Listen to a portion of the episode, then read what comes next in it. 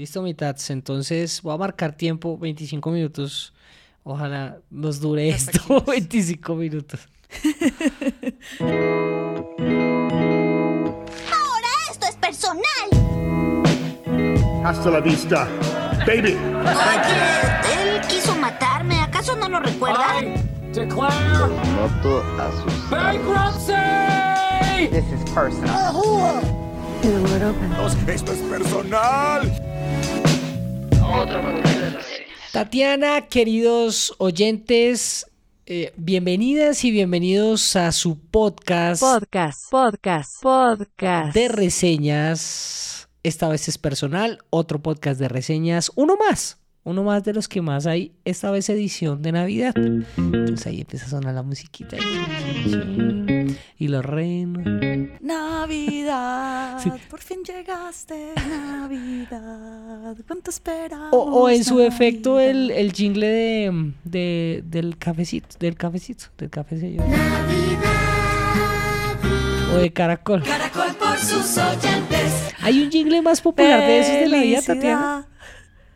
El de, el de Caracol Radio es el más famoso.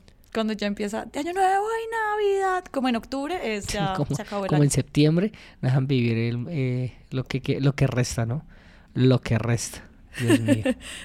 Sagrado rostro. Desde Semana Santa lo pueden poder, lo pueden poner y no Sí, pasa nada. es verdad. Bueno, Tatiana, nos trae hoy la Navidad a este muy importante podcast, pero sobre todo porque veníamos pensando en que sería bueno hacer un especial como de fin de año, de Navidad, de películas navideñas, y Hmm. no sabíamos eh, hacia qué lado enfocarla.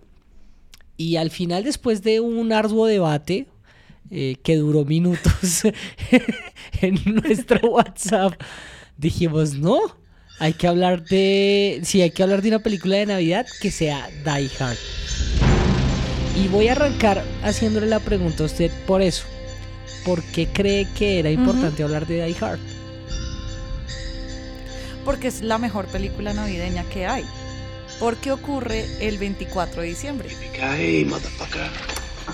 Qué mejor que hablar. Esa es su razón para decir que, eh, o sea, Die Hard es la película por excelencia de Navidad porque es el 24 de diciembre, porque sucede un 24 de diciembre. Exacto, y ocurre un milagro navideño. O sea, el pobre Bruce Willis, marica solo enfrente de unos terroristas internacionales que son el mejor enemigo de Estados Unidos en los ochentas, es cualquier terrorista. Si no era Cualquier un- extranjero, cualquier europeo, este era alemán, ¿no? Estos Sí, eran es- alemanes, ¿no? estos eran Sí. alemanes y... eh, Extrañamente no eran rusos, porque a pesar, a pesar de que estábamos ahí metidos en una posguerra fría. o extrañamente, o extrañamente no eran latinos. Ah, sí, sí, sí. O bueno, también- árabes también. sí. Ay, árabes, sí. No, pues Estados Unidos es que tiene enemigos en todos lados, entonces... Pero sí, claro. sí, Why Can't We Be Friends? Bueno, Ay, pero antes, antes me parece importante explicar por qué no hicimos un episodio chiquito sobre eh, Caso 63 después de el, el- el Tatiana, por favor, episodio. adelante, explique, explique por qué, por qué no lo hicimos. ¿Por qué no lo hicimos, Tatiana? Porque no entendimos un culo, entonces... ¿Para qué desgastarnos en teorías conspirativas si no habíamos entendido un culo y no nos había gustado el final? Entonces, Pero mire, yo lo, yo lo voy a decir mi razón de por qué, la verdad, me parece que era innecesario. Y es porque mm, realmente no me aportaba nada. A mí, en lo personal, a mí no me aportó nada al final de temporada. No era que me dijera, es que con esto destrabaron una cantidad de preguntas que yo tenía, no. Esto No, fue para nada. un- simplemente como una continuación chiquita, como un, una escena post créditos después de que pasaba todo lo que tenía que pasar en caso 63. Si usted no sabe de qué estamos hablando, pues vaya a los, al episodio en donde hacemos nuestra reseña sobre uno de los mejores podcasts de ficción que, que por lo menos ha dado esta parte del mundo. ¡He dicho! ¡Caso cerrado! Pero bueno, hablemos de Bruce Willis, hablemos de. Hard, de la Navidad, de cosas chéveres que nos alegran la vida y nos distraen de este mundo de Davier en el que vivimos. hmm, Eh, voy a arrancar mi, mi, mi- mis inquietudes, Tatiana, Hmm. haciéndole la consulta de qué debe tener una película para hacer un film de Navidad. Pues es que como a nosotros nos metieron que la película, para hacer una película de Navidad, tenía que suceder en Navidad, tenía que ocurrir un milagro y tenía que estar nevando. Si estaba nevando era muchísimo mejor. Ah, esas son Eh, tres condiciones, ¿verdad? Sí. Sí, o sea, fue lo que nos metieron pues con eh, Mi Pobre Angelito 1, 2, 3, 4, con Mm. El Grinch. ¿Cuál otra película hay de Navidad? Eh, Expreso Polar también Ah, es de sí. Navidad. Los cuentos de Scrooge también es de Navidad. Y- em, bueno, y además de todas las todas las Hallmark que saca Netflix eh, cada año, ¿no? Ah, sí, claro. O sea, ¿de quién se enamorará Lindsay Lohan o la actriz del momento en Navidad? O Vanessa Hudgens, que siempre hace sus... Uy, sí, también. la amo, la amo. Vanessa, sí nos estás escuchando. Pero sí, creo que esas eran los que nos habían puesto. Y por eso Die Hard es tan chévere, porque es una película que ocurre en el único lugar de Estados Unidos que creo, asumo, no nieva en, no nieva en el 24 de diciembre. Que es Los Mm, Ángeles, ¿no? Que es en Los. Ángeles. Sí. Sí. Sí. Si alguien nos escucha en Nueva Orleans o en el sur de Estados Unidos, por favor, explíquenos cómo si allá neo o no. Yo creería que sí, pero Pu- pu- Pueden hacer, eh, sí, pueden hacer su fact check ahí, gracias, eh, vía ver. Twitter en arroba Karen Duque y arroba Diego Fero. Entonces, esta es contraintuitiva por eso, porque es una película de acción fuerte, digamos. O sea, hay cuántos muertos hay en esa, en esa película. Varios. Cómo se muere el Mm. malo, o sea, el man lo sueltan de un edificio, o sea, es, es, es completamente contraintuitiva. Y a mí eso me parece que es lo que, che- lo que es chévere de esa película. Y el milagro Pero, pero se cumplen los tres, los tres, las tres condiciones que su merced dice. No, que ninguna. nieve, que ninguna, ¿sí o no? Tal vez el milagro es que se salvan. sí. Eh, y si pasa en Navidad, pero no neva, o si neva al final, No. final, final, final. Cuando ellos están en la limusina, no, están con frío, pero nada No, más. sí, hay frío y, y están cayendo como muchos papeles, que eso también pasa cuando un edificio explota, caen muchos papeles. Bien. Pero bueno, usted se la volvió a ver hace poquito, ¿no? Usted la tiene fresquitica. Sí, yo me la... Déjeme entonces le hago la siguiente inquietud. Hmm. Y es, em, ¿qué tan bien se mantiene? Uy, yo creo que se sostiene. Lo que pasa es que esa película, y yo creo que como siempre ha pasado en Caracol, en Premier Caracol, siempre la pasaban. Entonces la dormía porque uno ya sabía que iba En frecuencia latina, película. creo que también. Total, o sea, pues me tocó buscarla mucho porque ya no está en muchos lados. Pero, pero creo que se mantiene porque uno ya la encuentra muy, muy, muy familiar. Es como, es como las películas de, de domingo de Premier Caracol, cuando existía Premier Caracol los domingos de la tarde, entonces uno se lo veía. Es lo mismo que viene en el mismo paquete de Mentiroso, Mentiroso, Mentiras Verdaderas, que es una gran Mm. película, Contracara, y son de esas películas que uno ya entiende. De hecho, fue hasta muy grande que yo me di cuenta que pasaba un 24 de diciembre. O sea, que uno conecta eso. Sí, sabe que yo no, yo tampoco, o sea, yo he pelado como que no la asociaba mucho a Navidad, seguramente porque pues además en frecuencia latina la pasaba como que cada, cada 20 días, eh, junto con Comando, eh, Retroceder Nunca y un montón de películas que me crearon a mí, eh, por las que empecé a estudiar karate, eh, como Ross. I studied karate. karate no. Em, pero, pero sí, pero sí tiene algo muy chévere, ¿no? Y es que el, el protagonista como que tiene todas las de perder siempre. Sí. Y me parece que, que el man como que siempre está luchando y luchando. Y, y- y para mí siempre fue un factor diferenciador los Mm. putos pies de Bruce Willis. ¿En serio? Que yo decía, ¿cómo carajos puede hacer todo lo que está haciendo con esos pies vueltos Cortados. mierda? Sí. O sea, a mí me jodía un montón que el man estuviera descalzo. Me jodía un montón. Yo, pobrecito, no puedo, no. Pobrecito. Consiga unas botas, consiga unos mucho zapatos. frío. Y no podía y se cortaba y joder, pobre señor, ole. Eso Sí, para yo mí me, vine a, yo me vine a dar cuenta en esa escena cuando lo totean y le totean todos los vidrios que tiene alrededor, que ya es casi, casi que lo matan y el tipo, pues obviamente es duro de matar, no lo matan. Entonces llega como al baño a tratar de sanarse y yo, uy, marica, claro, está lleno de esquirlas. No, pobrito. John.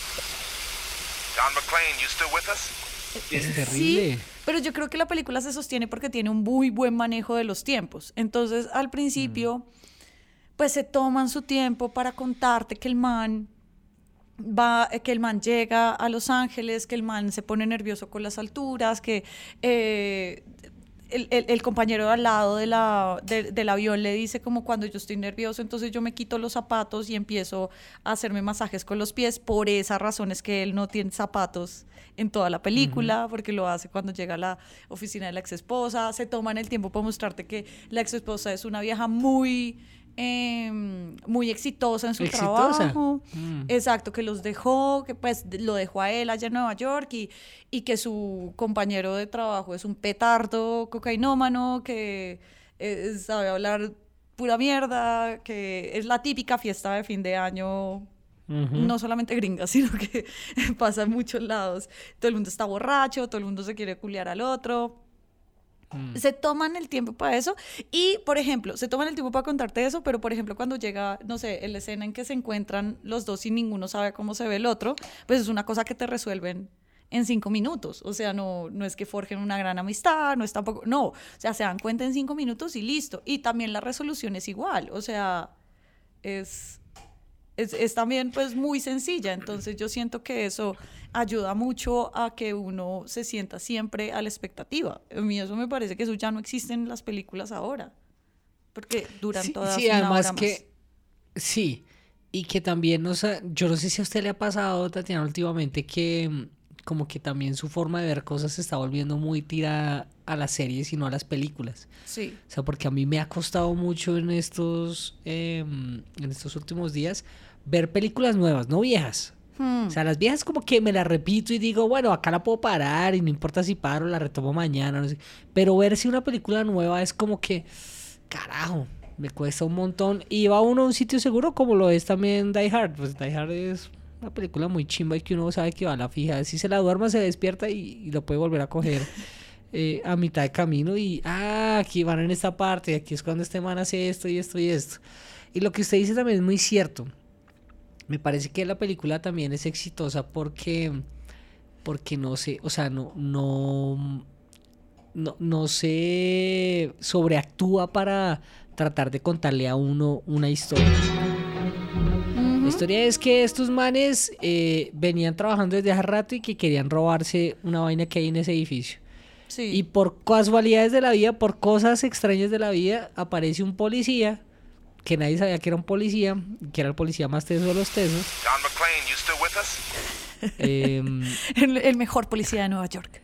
que no era del perfil de los protagonistas de acción de esa época. De acuerdo. Porque acuérdense que en esa época estaba Sylvester Stallone, estaba Arnold, eh, estaba hasta el mismo Creed, eh, que, que pues apareció en Depredador y que apareció en La Rocky, en todas esas vainas.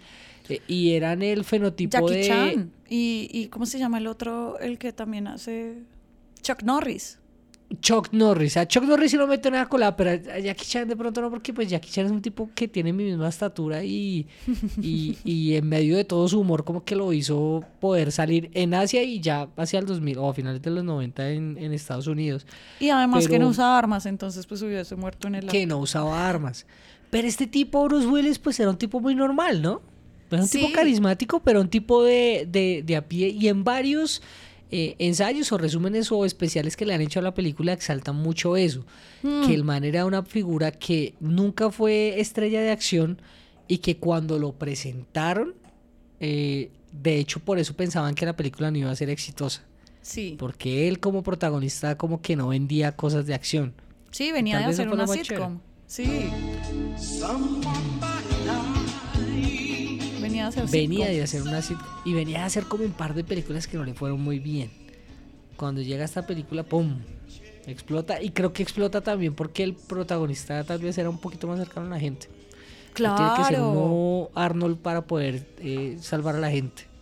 Sí, y además que creo que a- ahora recordando cómo él cómo crea sus sus relaciones dentro de la película, pues es con el con el conductor de la limusina y con el policía honesto de la ciudad y es a través de ellos y eso es por intercomunicador.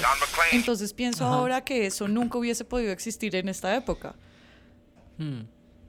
Nunca, y ni siquiera, Además- y el asalto a los, a lo- al edificio, que es lo primero que hacen es cortar los teléfonos, también hubiese sido imposible en esta época porque ¿quién utiliza un teléfono fijo ahora?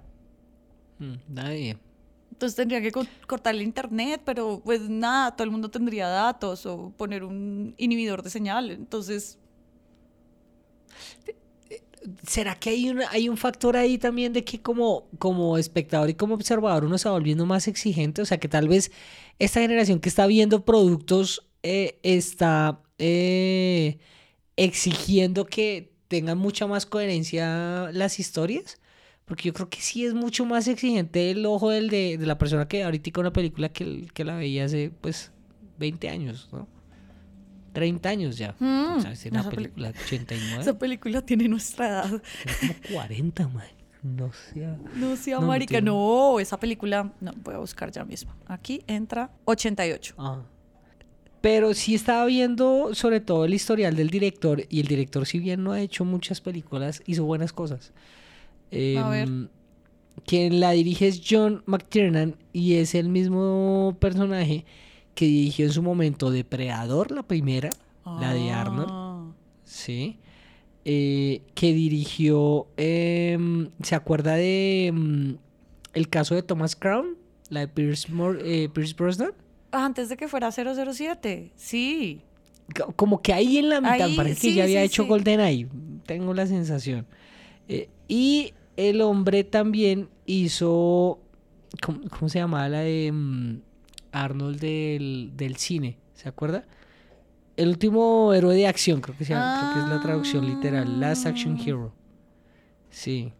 No ha hecho muchas cosas, pero ha hecho cosas que han pegado duro. Y tal vez la más recordada del hombre sí es Die Hard. Die Hard que además tenía un póster rarísimo, ¿no? Uy, era feísimo, marica. Tiene un montón de texto, pero y sí sabe por qué lo hicieron así, ¿no? ¿Por el Porque era libro? como... No, ¿Por qué? por Bruce Willis. Porque el man no vendía. Porque la gente no iba a ir a la taquilla a ver la película de acción de Bruce Willis.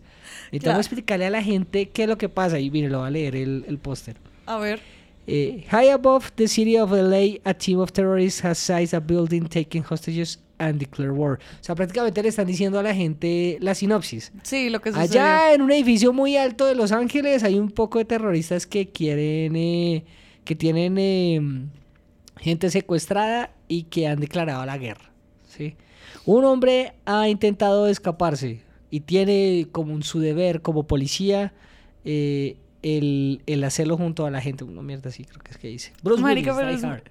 eh, me parece muy impresionante eso porque ninguna, ningún póster ahorita se vendería así. O sea, el póster tiene Nada. que tener la jeta del, de, de la, del actor y un montón de nombres del actor o la actriz protagonista y un montón de nombres detrás. O sea, como con- y la actuación especial de, y Ajá. también Fettering, no sé quién, y bla, bla, bla. Y, y eso Sí, no y, se y los otros poco protagonistas más chiquitos, ¿no? O sea, Más bien chiquitos, grande y los sí, otros grande Iron. Man. Y detrás es un montón de superhéroes o cosas así. Pero también creo que una cosa que es muy chévere es cómo se burlan de la figura del malo. Porque pues el malo en esa época era un malo porque sí. ¿Sí o qué? Entonces siempre era como el terrorista árabe, ruso, latino, whatever, siempre era como, no, para acabar con el imperio gringo, bla, bla. Y esto es una cosa como muy grande, como muy... ah.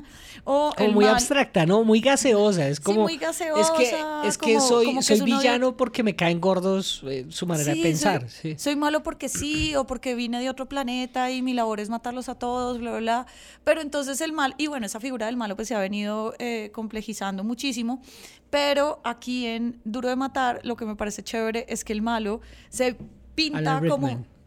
Alan Rickman se pinta como un, un tipo muy educado, que tiene como una ideología política, que pide salvar y rescatar a sus hermanos terroristas de todo el planeta y presos políticos, bla, bla, bla. Y el mal lo único que hace es re- leer revistas. O sea, dice como, en un momento pide rescatar a los hermanos islandeses de no sé qué mierda o iraníes, bla, bla. Due to the Nakatomi Corporation's legacy of greed around the globe, they are about to be taught a lesson in the real use of power. Pero lo Y hacía de él- aposta, ¿no? lo hacía de Él- él lo aposta. hacía como, como decía, sí, es que esto es lo que queremos. El man quería era plata. El man quería Yo era lo plata. que quiero es plata. Exacto. ¿Qué- Y, y él lo dice al final, como te robas 600 dólares, nadie te va a buscar. Te robas 600 millones de dólares, todo el mundo te va a perseguir. Entonces no hay que dejar Claro. huella.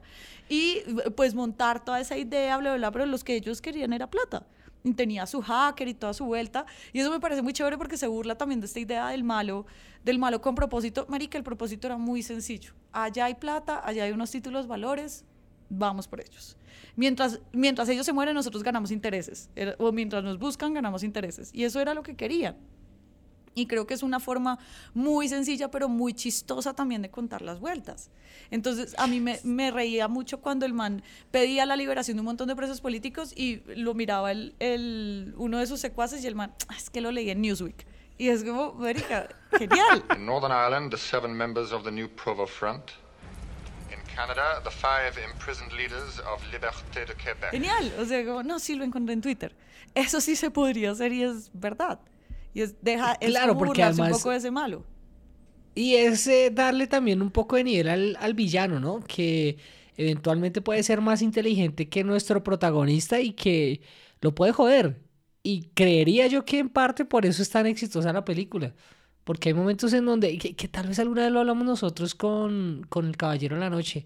El, el pedo es que uno, hay un momento en El Caballero de la Noche que uno cree que va a perder Batman.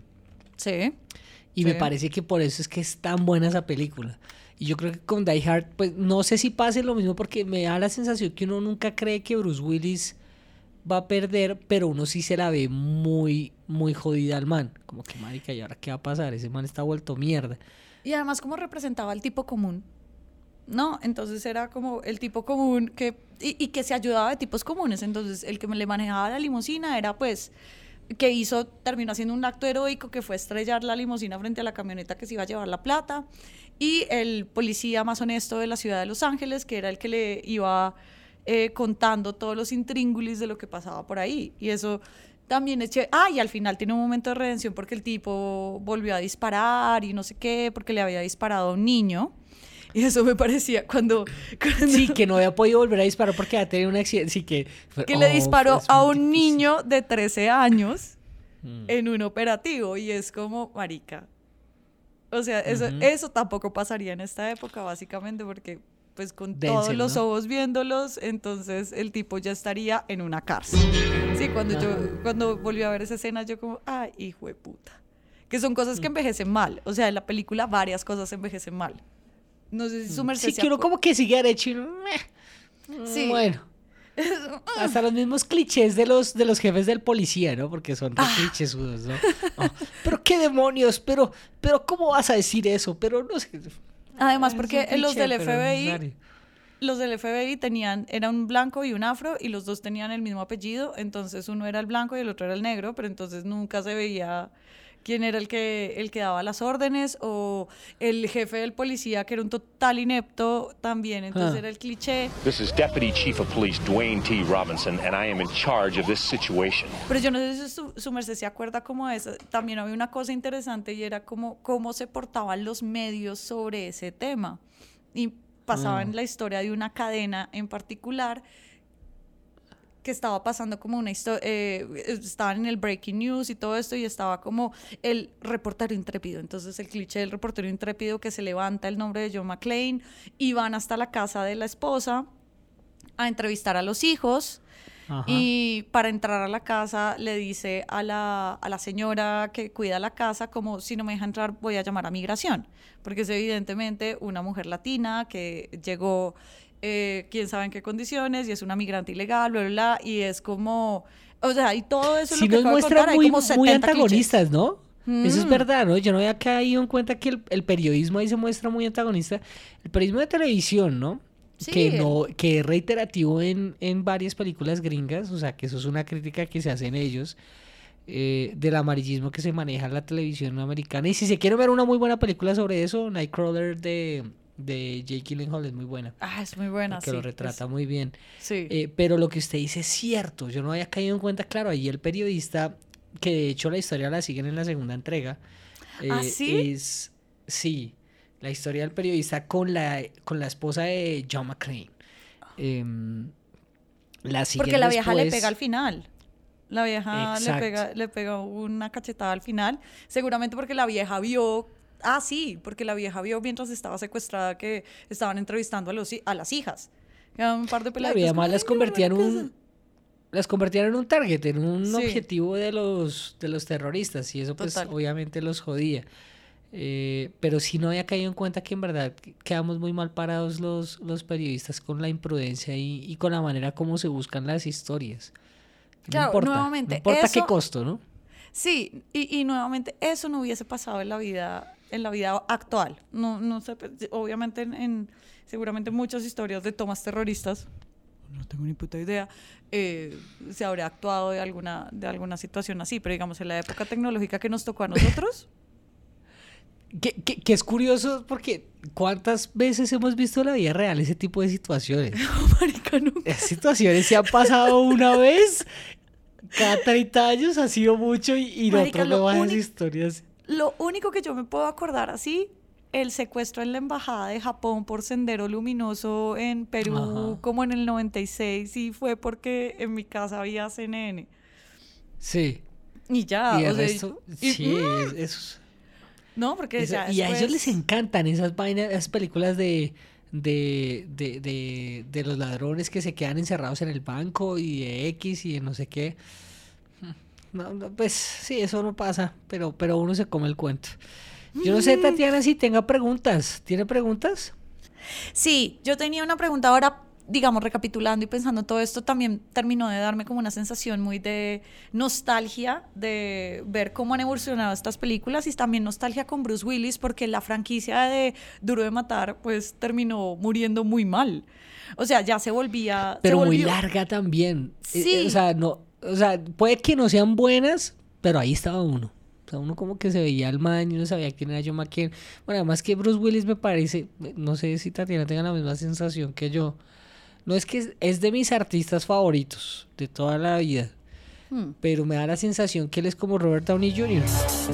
Es ¿Qué Bruce Willis en el papel de Bruce Willis. Robert Downey Jr. como Robert Downey Jr. Es decir, es de esos actores que actúan como son. Sí, tal vez yo tengo más cercanía con la forma de Robert Downey Jr. porque lo vi desde antes de Iron Man sino en, en Ali McBeal. Entonces, Mm. claro, era exactamente el mismo personaje, pero siento que en este caso también hay como un sentimiento muy de infancia de cómo digamos, de cómo era como ese héroe improbable, ¿no? Y las películas terminaron siendo como este héroe súper probable porque igual el tipo se creció resto, pues luego se quitó el pelo, pero digamos, el súper musculoso, no sé qué, y siempre decía, "Yippee-ki-yay, motherfucker". Y eso, ¿no? Eh, Pero sí, él siempre se mantuvo bien, que eso sí, pues uno le lo puede decir a él. Él, él siempre, de hecho todavía, cuando sale con sus TikToks y se ve, él se ve muy bien pese a la enfermedad que tiene. Sí, que eso me daba como el sentimiento de nostalgia también, porque pues el man ahorita no es que esté en la mejor condición mental, porque tiene una enfermedad que le hace olvidarse de las palabras. No es algo de Sí, Alzheimer, pero... Que es un tema como- cognitivo que va perdiendo, ¿no? Que- y, Sí. y pues para la profesión de él es jodísimo porque no se acuerda de lo que está leyendo o de lo que está O no estudiando como las- línea.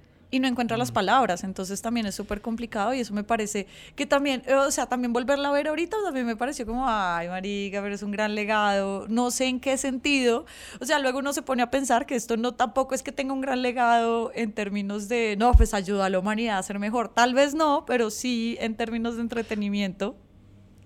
yo, yo lo vería por ahí, ¿no? ¿Sabe? Porque al final, mira, al final lo que son las series y las películas son, son momentos para uno tratar de salirse de lo que le está pasando a uno en la vida real, Hmm. ¿sí? Y Hmm. creo que eh, todas las películas de acción, empezando por eh, Duro de Matar, eh, Comando, Depredador, Cobra, mm, Rocky. el mismo Terminator, Rocky, Terminator. todas todas esas películas pues lo entretienen a uno y lo hacen a uno sentirse bien por hacerle barra a un huevón que está tratando de salir de eso. Ahora es mucho más amplio, diverso, más si se quiere, entre comillas, inclusivo. Em, en otros casos, como lo estamos viendo con las películas de Marvel. Pero poder ver en esos momentos a un tipo como Bruce Willis hacer ese papel, creo que sí era, sí era, ¿cómo se dice? Em, hay una palabra que utiliza mucho en estos momentos. Hasta los mismos jefes para, para que uno para que uno se, se motive ser disruptivo, ser eh, que ser disruptivo, hay que ser Yo pensé que me ibas a decir como asertivo, con un nuevo tipo de liderazgo, saber de real management. Sí, as soon as possible. Es- bueno, todo- Pero todo el, bueno, sí.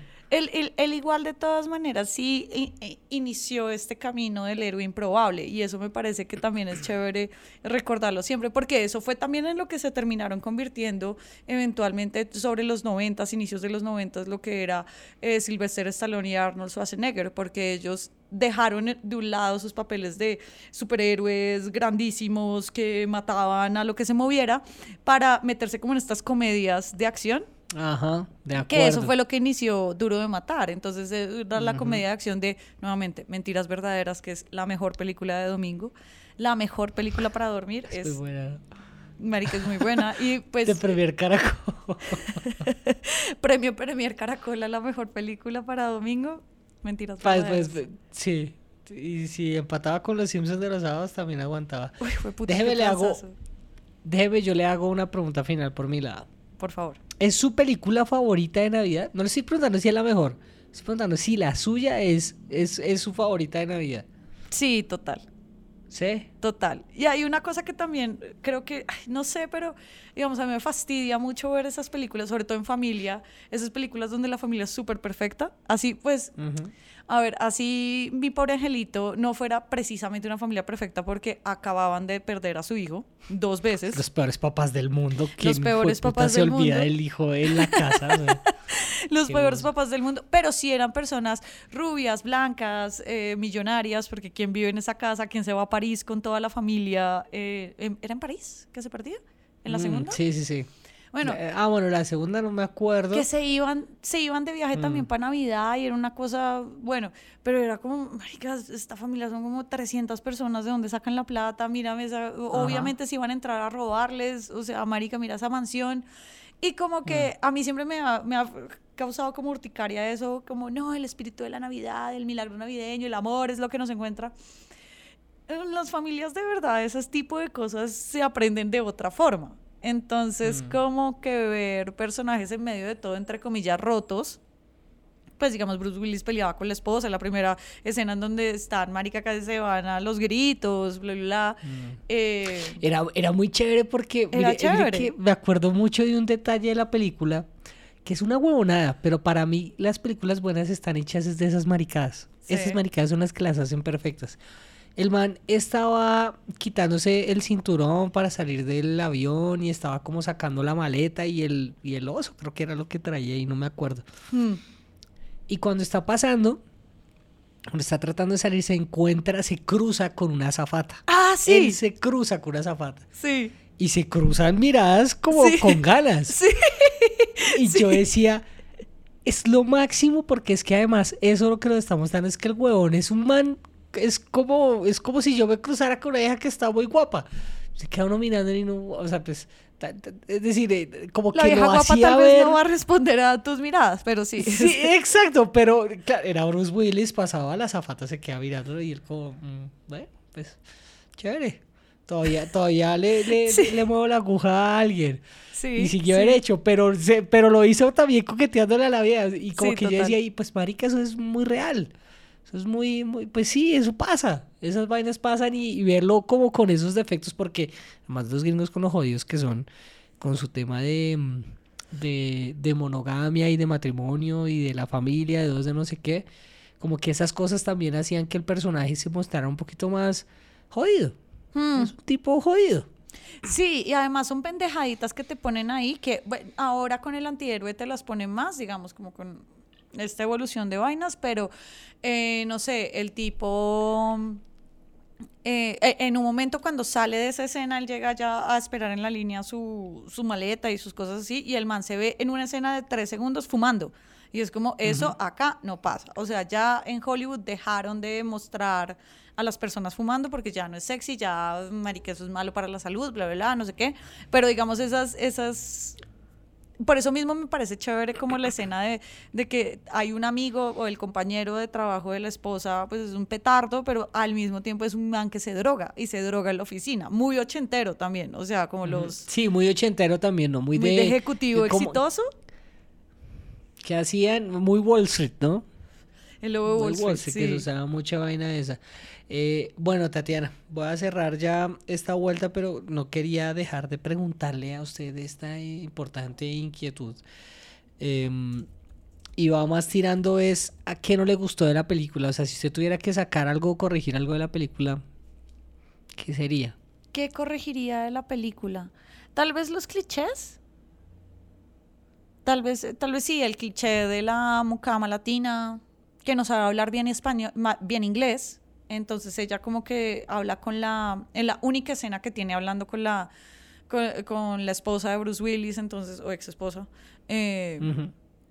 le, eh, habla entre Spanglish y, co- y le dice yes señora y no sé qué, eso como que me raya un poco porque yo pensaba cuando lo estaba viendo hace poco, lo volví a pensar y yo como, marica, una, una persona que balbucea español, uno, digamos, no, no podría, bal- balbucea inglés, perdón, uno no podría entrar tan fácil a tener ese trabajo. ¿Sí? O sea, tener trabajo de una persona muy exitosa, no sé qué, que le cuide los hijos y que le logre tener la confianza, eso no pasa. Entonces es como, lle- debió llevar mucho tiempo conociendo a esta mujer y ya habría aprendido mucho más porque los latinos somos iguales al resto del planeta, tenemos el mismo cerebro y podemos aprender. Y eh, o si no, pues si llegó hace cinco minutos a la casa, pues no, la, no dejaría solas a sus hijos, a sus, no dejaría sola con sus hijas a, a esta mujer. Entonces, como que ese cliché me parece como medio fastidioso.